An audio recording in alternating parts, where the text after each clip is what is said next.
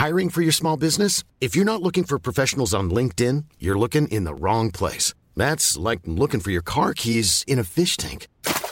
LinkedIn helps you hire professionals you can't find anywhere else, even those who aren't actively searching for a new job but might be open to the perfect role. In a given month, over 70% of LinkedIn users don't even visit other leading job sites. So start looking in the right place. With LinkedIn, you can hire professionals like a professional. Post your free job on linkedin.com slash people today.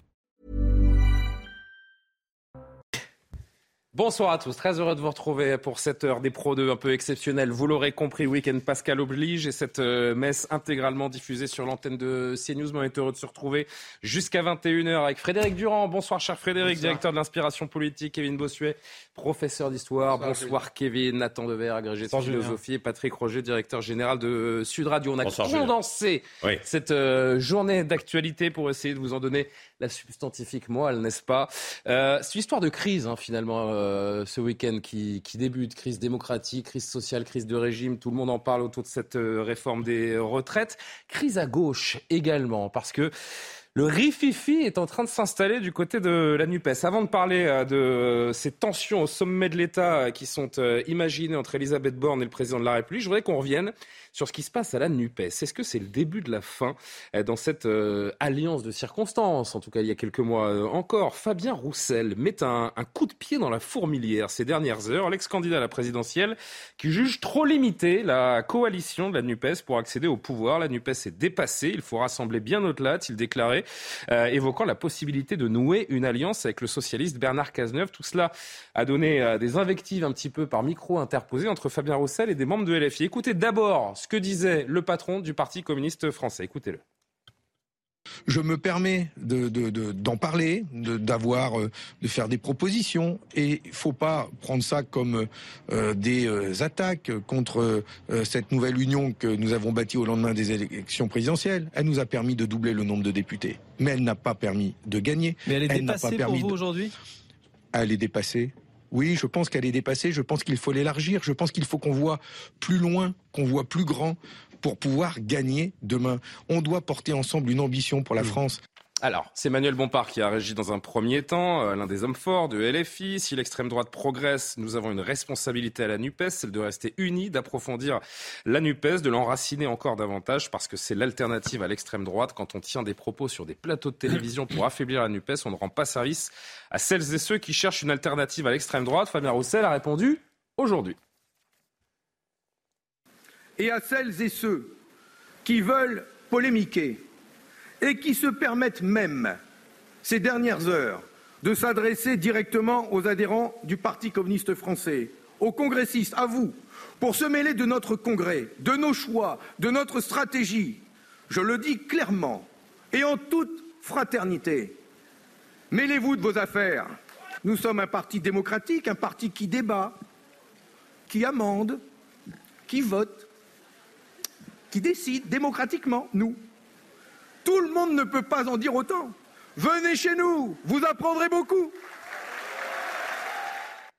C'est tacle à la gorge, hein, comme on dit euh, en football euh, envers euh, LFI. On l'a tous compris. Et la réponse, il y a quelques heures, de Jean-Luc Mélenchon, avant de vous faire réagir en plateau. Quelle incroyable agressivité. Ça dure depuis trois ans à tout propos, avant et depuis la NUPES. Nous n'avons jamais répliqué, même sur la division dans la présidentielle 2022. Alors que se passe-t-il? Bompard ouvre un débat d'intérêt commun sur la NUPES. Pourquoi exiger le silence? Puisque Emmanuel Bompard appelait M. Roussel à clarifier la situation. Les communistes et la NUPES, ça chauffe, monsieur Durand. Ah ben voilà que Mélenchon se met à son tour à avoir des pudeurs de gazelle, puisque lui-même dit qu'à l'agressivité, comme si lui n'était jamais agressif. Non, je crois qu'il y a un vrai problème à gauche, et je crois que Roussel est le, un des seuls à l'avoir compris. C'est-à-dire que les, les, classes populaires ont abandonné la gauche. Ça a été théorisé à un moment donné par euh, le think tank. Les classes populaires ont abandonné la gauche ou la gauche a abandonné les classes populaires ben, Vous avez parfaitement raison de me reprendre. La gauche a abandonné les classes populaires, qui à son tour l'ont abandonné électoralement. Hmm. Et donc, c'est quoi le souci de Fabien Roussel? C'est de dire, mais on peut pas. Lorsqu'il dit c'est dépassé c'est parce que si les villes de gauche aujourd'hui sont les villes où il y a les, mètres de carré le plus cher, c'est qu'il y a bien une raison, c'est que l'électorat populaire ne fait plus partie de cette gauche. Or, le souci de Fabien Roussel, et je lui donne mille fois raison, c'est de dire on ne peut pas laisser orphelines les classes populaires, ou on ne peut pas les laisser regarder partir au Rassemblement national sans se préoccuper des raisons. Il y en a qui disent ah mais ils partent au Rassemblement parce qu'ils sont fascistes. Ah bon, il y a 13 millions de fascistes au, euh, en France alors. Donc c'est le seul, me semble-t-il, il a bien raison à se soucier des classes populaires encore un peu. Il a raison et il a raison de remettre chacun à sa place. Il a du bon sens, euh, finalement, euh, Fabien Roussel. Euh, il aimerait que la gauche soit forte, ne soit pas repliée sur elle-même. C'est un peu tout l'inverse de Jean-Luc Mélenchon, finalement. Oui, je pense aussi que Fabien Roussel a besoin d'exister incontestablement face, parce qu'il y, a, son congrès. Oui, mais il existe de façon pragmatique. il existe. Dans, dans, le débat sur la réforme des retraites, c'est avant tout la NUPS qui a existé. avec, enfin la NUPS, les insoumis ce sont les insoumis euh, qui, ont existé. D'ailleurs, Fabien Roussel les a accusés d'avoir pourri le débat. Euh, c'est-à-dire que lui regrette qu'on n'ait pas pu poser. Bah, c'est ce qu'il dit là lors du congrès tout à bah, l'heure, ce qu'on vient d'entendre. Nous, nous avons amendé, nous, nous avons fait des propositions. On avait des propositions. Certes, on n'est pas d'accord avec euh, cette réforme, mais il faut penser à la suite. Et donc, il pense à la suite. Donc, il se positionne pour dire il y a une alternative. Plutôt que de pourrir le débat, on peut proposer en fait un certain nombre de choses. Je vous rappelle qu'il avait dit, lui, moi, je suis pour une France, non pas des allocs, mais du travail, quoi, euh, au moment de la présidentielle. Donc il continue son, positionnement et il voit, à travers, il y a eu ce sondage cette semaine, qu'il y a un petit affaiblissement de, de la NUPS et des, et des insoumis. Euh, après euh, ces débats sur la réforme des, retraites. C'est Marine Le Pen qui en profite. en fait, c'est ce que j'évoquais euh, il, y a quelques instants. Fabien Roussel, c'est un pragmatique. Il voit bien que l'idéologie insurrectionnelle de, de, LFI est en train d'emporter toute la gauche avec elle et que cette, cette gauche-là n'est pas une gauche de gouvernement. Mais bien sûr, c'est un homme pragmatique, mais c'est surtout un homme de valeur qui a compris que les classes populaires n'aimaient pas les exactions, entre guillemets, de la NUPES. Les classes populaires sont très attachées à l'ordre républicain et sont très attachés, par exemple, à la valeur travail. Comme l'a très bien dit Patrick, quand M. Roussel euh, stigmatise la gauche des allocs, il parle aux ouvriers qui travaillent. Et même de manière plus générale, on voit bien que M. Roussel ne partage pas grand-chose avec M. Mélenchon, que cela soit sur euh, le nucléaire, par exemple, ou mm. que cela soit euh, sur le patrimoine français. Quand il a dit qu'il aimait bien la viande, les barbecues, etc., évidemment... Sur la police également, il a un, la police, un soutien de la police républicaine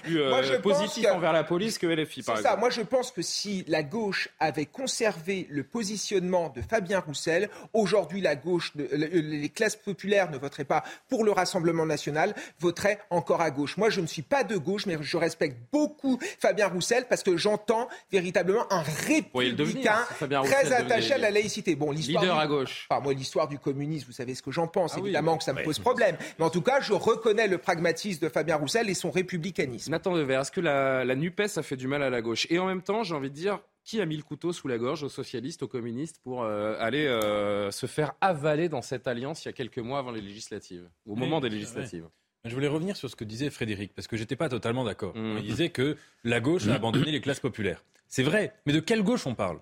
Précisément, et c'est ce qui est intéressant, c'est que la gauche qui a bah, celle, qui est, celle, qui est celle qui s'appelle la gauche aujourd'hui, à savoir cette alliance Nupes. Non, justement, c'est pas la Nupes. Ah bon C'est la gauche euh, social-démocrate la gauche, euh, celle du parti euh, socialiste, de, des Strauss-Kahn, de François Hollande, etc. Et précisément, la NUPES, par rapport à ça, était entre guillemets une alliance historiquement contre nature. Pourquoi? Parce que toutes les alliances de gauche, c'était des alliances où la gauche radicale était dominée par la gauche de gouvernement, dite de gouvernement, la gauche modérée. Et la NUPES, ça a été l'inverse. C'est la première fois historiquement dans l'histoire de la France moderne, en tout cas, que c'est la gauche radicale qui domine dans une alliance de gauche. Donc c'est pourquoi je ne suis pas tout à fait d'accord avec vous. Et deuxièmement, la différence, me semble-t-il, qu'il y a aujourd'hui entre M. Roussel et M. Mélenchon, entre les communistes et les insoumis, c'est que d'un côté, on a un parti, les communistes, avec une histoire, et de l'autre, on a un mouvement. Et si vous voulez, Emmanuel Macron, en bouleversant le monde politique comme il l'a fait en 2017, euh, pour l'instant, on n'a pas encore vu le négatif de ça. C'est-à-dire quelle va être l'opposition qui va exister comme mouvement. Et si vous voulez, j'ai l'impression que l'opposition au macronisme ne pourra pas venir d'un parti historique parce que c'est l'ancien monde. Et dernière remarque que, que je voulais faire, c'est que le paradoxe quand même de la situation, et c'est là que c'est un peu navrant, et je pense qu'on sera d'accord Frédéric et moi, c'est que la gauche est dans une situation de crise alors qu'elle aurait un espace. C'est-à-dire que Emmanuel Macron aujourd'hui, le macronisme, tout le monde a vu que c'était un bloc Mais c'est exactement ce que regrette Fabien Roussel. C'est exactement jusqu'où peut aller cette ouverture demandée par Fabien Roussel. Et est-ce que vous avez la sensation, et ce sera le dernier mot sur ce sujet parce que vous l'aurez compris, l'émission est réduite et on va passer à un autre thème. Est-ce que ce soir, on a un petit peu acté le début de la fin de la Nupes? Euh, ça, je, je l'ignore. Par contre, je veux répondre à, à, à, ce, qui, à, ce, que, à ce que disait. Euh, euh c'est intéressant de se demander quand même si le salut de la gauche doit passer par une ouverture, par quelque chose de différent. C'est qu'on n'arrivera pas à, gagner avec cette formule-là. Or, si cette formule était gagnante, ça veut dire que la LFI aurait le vote des classes populaires. S'il il s'agissait juste de dire on avait une sorte de gauche libérale de gouvernement qui n'a pas plu, et donc maintenant avec LFI, on a les classes populaires qui reviennent. C'est pas ce qui s'est passé du tout. LFI n'attire pas les classes populaires. Parce que les Français, y compris les classes populaires, veulent une gauche de gouvernement parce qu'ils veulent le, pouvoir, cela. Euh, c'est pas tout à fait la même chose. Moi, je crois qu'on singe les classes populaires à LFI. On les singe. On ne les comprend pas, on les singe. Et je pense que ce qu'a compris Fabien Roussel, et je le répète, c'est qu'on a besoin de récupérer ces, ces, ces voix-là, ces votes-là, et pas de se contenter de dire ce sont des fachos, etc., etc. Donc je pense que, voilà, je pense que pour moi, c'est la seule ligne à tenir pour l'avenir, pas pour. Là, là, il est à 17% dans le sondage que vous évoquiez. Et c'est vrai que c'est très haut encore 17%, parce qu'il était donné à 11% à la présidentielle Mélenchon pendant tout un temps et puis finalement il a fini beaucoup plus haut. Euh, cependant, je crois que l'alliance en question de la NUPS euh, risque de ne pas tenir jusqu'en 2027. En tout cas, Fabien Roussel et Jean-Luc Mélenchon ce soir euh, ont acté un début de divorce Début, début divorce, je, je, ne sais pas, mais euh, parce que c'est un, il y a un congrès, donc un congrès, il faut marquer les choses. Oui, euh, derrière, la réponse de Jean-Luc Mélenchon ce soir, on sent que la coupe est pleine. Hein, mais, non, mais, mais c'est vrai, c'est vrai, il, n'y a pas de grand scrutin à l'horizon, sinon, euh, euh, sinon en fait des, des, européennes, etc. Donc ce n'est pas tout à fait la même chose, donc on n'en on en est pas à des, euh, à des conciliations en fait entre eux, probablement pour des élections. Quoi. très je voulais rebondir sur ce qu'a dit Frédéric. Non, la NUPES séduit une partie populaire, notamment une partie des catégories populaires d'origine immigrée. C'est important de regarder en Seine-Saint-Denis. Il n'y a que des députés de la NUPES. En fait, c'est l'alliance d'une partie des classes populaires d'origine immigrée et de la bourgeoisie bobo des centres-villes. C'est ça la gauche. NUPES. On en a parlé. il faut qu'on avance, euh, Il n'y a, que des députés, il y a que des députés NUPES en Seine-Saint-Denis, par exemple. Respectez Julien. Respectez-moi. Oui, pardon. Pardon, Julien. Les amis, merci beaucoup. Crise à gauche, je le disais, crise au sommet de l'État également. En tout cas, ce sont les, bruits qui nous euh, parviennent de, Matignon et de l'Elysée, Emmanuel Macron et Elisabeth Borne sont-ils au bord de la rupture? La Première ministre aurait euh, quelque peu crispé l'Elysée hier en confiant que sa priorité était désormais l'apaisement autour évidemment de la contestation sur la réforme des retraites. Il ne faut pas que les syndicats sortent humiliés de cette séquence. Il faut respecter une période de convalescence, des propos qui tranchent avec ceux euh, d'Emmanuel Macron qui a réitéré lui ses critiques contre les syndicats ces derniers jours. Gauthier Lebray du service politique nous en dit un petit peu plus. La relation entre Elisabeth Borne et Emmanuel Macron semble plus détériorée que jamais. Elisabeth Borne a fait fuiter euh, plusieurs réactions à certains euh, médias. Elle appelle à une période de convalescence après euh, cette réforme des retraites. Elle ne veut pas brusquer les choses. Elle dit que le pays a besoin d'apaisement et elle ne veut pas humilier les syndicats. Elle veut aussi fixer un cap. L'entourage du président de la République lui répond depuis la Chine qu'un cap a été fixé avec son interview au journal de 13 euh. Et évidemment, quand Elisabeth Borne dit qu'il ne faut pas humilier les syndicats et qu'il faut apaiser les choses, ça fait référence aux petites phrases d'Emmanuel Macron contre Laurent Berger. D'ailleurs, ce dernier, le patron de la CFDT, s'est félicité des prises de position euh, d'Elisabeth Borne, qu'il a mis euh, dos à dos, qu'il a renvoyé dos à dos avec celle du chef de l'État. Alors pourquoi le torchon brûle entre Emmanuel Macron et Elisabeth Borne? Vous savez qu'il lui a confié deux missions impossibles. Élargir la majorité, avec qui? Les républicains ont dit non, sont peu fiables, on l'a vu la réforme des retraites. C'est impossible d'élargir euh, cette majorité à l'heure où on se parle. Et puis, eh bien, trouver euh, des terrains d'entente avec les syndicats quand le gouvernement veut rester sur ses 64 euh, ans et que la seule mesure de retrait que demandent les syndicats, c'est justement les 64 ans. Évidemment, négocier avec eux, c'est impossible. Donc, on sait que les heures d'Elisabeth Borne sont comptées à Matignon. Après l'avis du Conseil constitutionnel le 14 avril, les choses pourraient s'accélérer. Donc, quelque part, Elisabeth Borne, elle essaye de se démarquer pour laisser une trace en sachant que potentiellement ces jours sont comptés à Matignon. Donc c'est l'heure de l'émancipation pour Elisabeth Borne pour essayer de laisser une trace aussi petite soit-elle. La crise couvre-t-elle au plus haut sommet de l'État, Patrick Roger? Bah Non, mais incontestablement, parce qu'il euh, y a eu des recadrages euh, venant d'Olivier Véran, venant de l'entourage du, chef de l'État, qui, n'a pas aimé, évidemment, euh, la, prise de position d'Elisabeth Borne avec bah, cette volonté d'apaiser.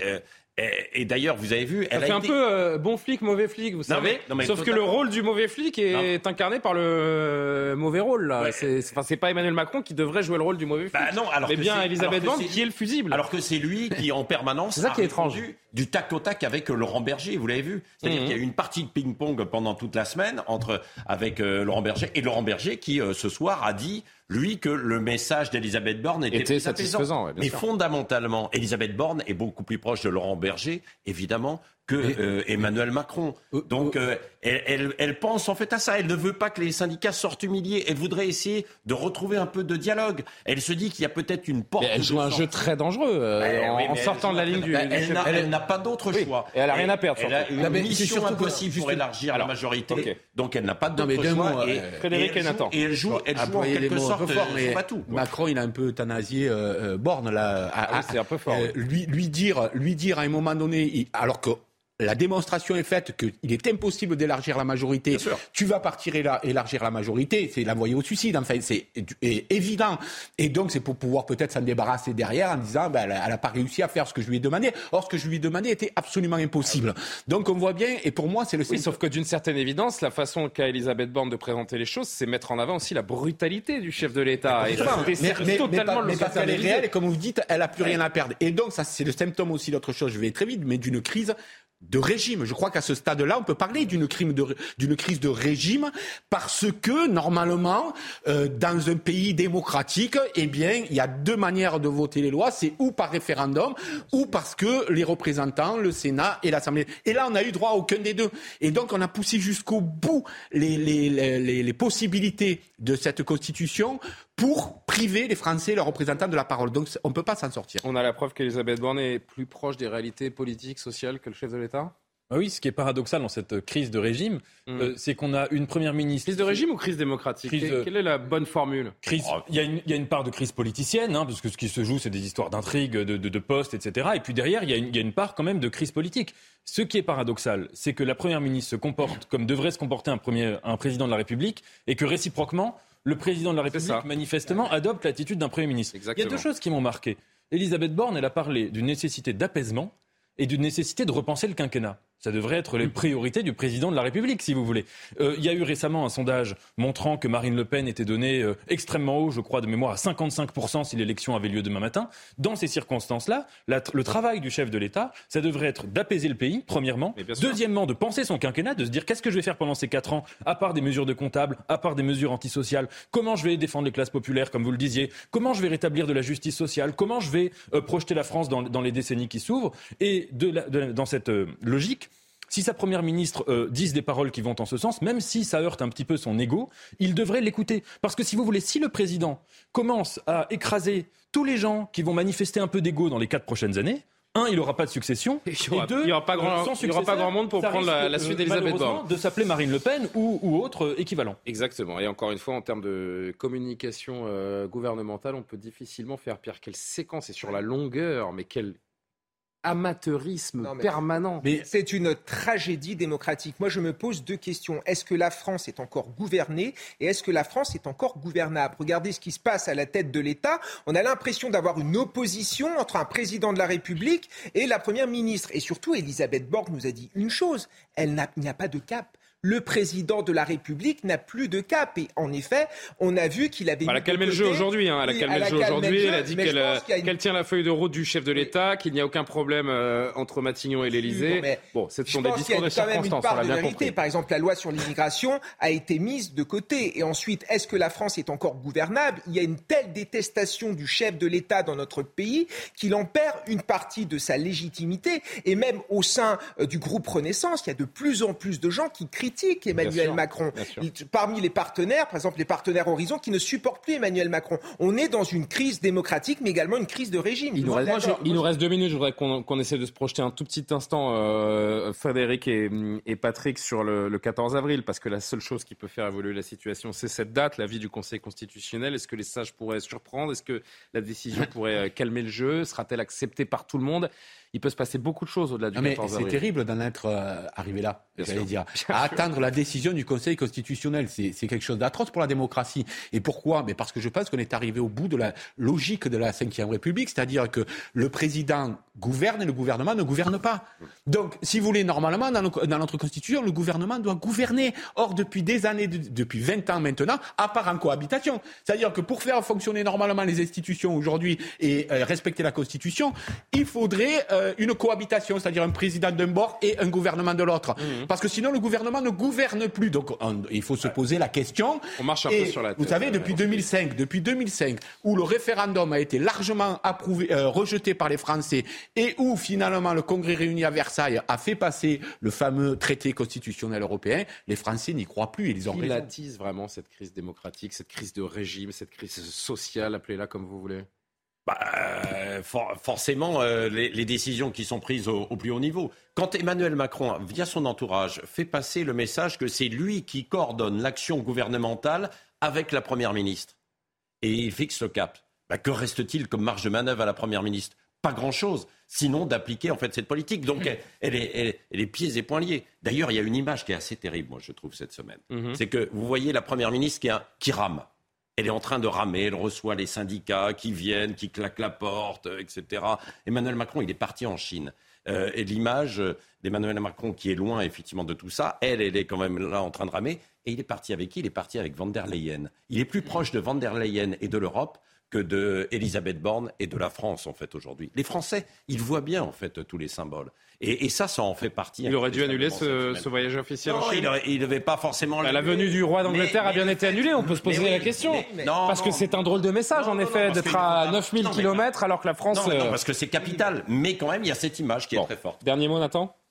Non, mais écoutez, moi je pense que ça montre aussi qu'il y a un pouvoir qui n'a pas d'idée. Me semble-t-il, il y a un vide intellectuel derrière avec cette croyance qui est qu'il faut faire des réformes pour faire avancer le pays. Euh, ce n'est pas vrai. Une réforme en soi, euh, c'est fait pour créer un événement politique, euh, si vous voulez, mais ce n'est pas nécessairement ça qui fait avancer le pays. Et par ailleurs, il me semble qu'il y a une carence intellectuelle due au fait que ça fait deux fois de suite qu'il y a des élections présidentielles où on ne parle pas des, des programmes. Donc là où il y a crise de régime, si vous voulez, c'est pas seulement de la faute des gouvernants, c'est de notre faute à nous, citoyens, du fait qu'il y a un délitement du débat public, du débat civique qui aboutit à ce genre de, de situation. Il faut vraiment être inquiet pour les quatre ans à venir parce qu'on se demande véritablement comment le, chef de l'État va se sortir. Est-ce qu'on peut gouverner sa majorité? Comment renouer le dialogue social? Quand vous méprisez à ce point-là les syndicats? Est-ce qu'on peut gouverner sans majorité? Pendant 5 ans. Si avec ça, si avec ça, est-ce qu'on peut gouverner avec des, des, Français qui ont une détestation de plus en plus profonde? Est-ce qu'on peut gouverner avec des syndicats qu'on a mis sur le bord de la route? Et quand on n'est pas capable d'apaiser euh, cette séquence, alors qu'on est vraiment dans ce sas là d'attente jusqu'au 14 avril, que le président de la République aurait peut-être dû faire autre chose, autrement en tout cas, euh, peut-être euh, faire que ce désastre n'ait pas lieu, parce que c'est vraiment un désastre en ce moment, ce à quoi on, assiste. Enfin bon. Rendez-vous le 14 avril. Vendredi prochain à 7 On sera dans un autre commentaire. Effectivement. Après la décision du Conseil constitutionnel. Effectivement. Émission euh, un petit peu raccourcie, vous l'aurez compris, avec cette, cette messe que vous avez pu suivre en direct. On va remercier déjà les amis. Vous, vous remercier. Vous bah avez chassé les œufs un peu ce week-end? Oui. Ça va manger du chocolat? Ça va célébrer le week-end pascal, n'est-ce pas Quelques petits euh, chocolats. Quelques petits chocolats avec euh, modération, hein, Patrick. Je sais que hein, vous êtes un gourmand. Euh, Virginie Leblon-Taïeb était à la réalisation, Bouka Abella à la vision, Raphaël Lissac au son, Benjamin Kylian Salé, Robin Piet ont préparé cette émission. Merci à vous de nous avoir suivi. suivi. Olivier Benkemoun dans un instant pour le meilleur de l'info. Un très bon week-end de Pâques donc sur l'antenne de CNews. À très vite.